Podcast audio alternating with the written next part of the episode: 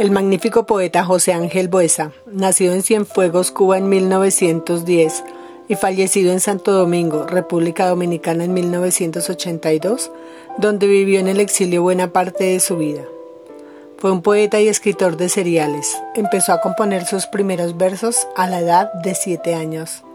Este lindo soneto suyo se llama Amor tardío.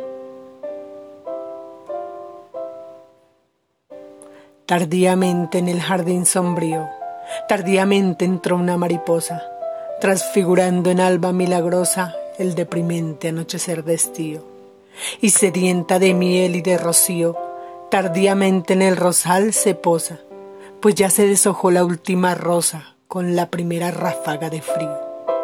Y yo que voy andando hacia el poniente, siento llegar maravillosamente como esa mariposa una ilusión pero en mi otoño de melancolía, mariposa de amor, al fin del día, qué tarde llegas a mi corazón.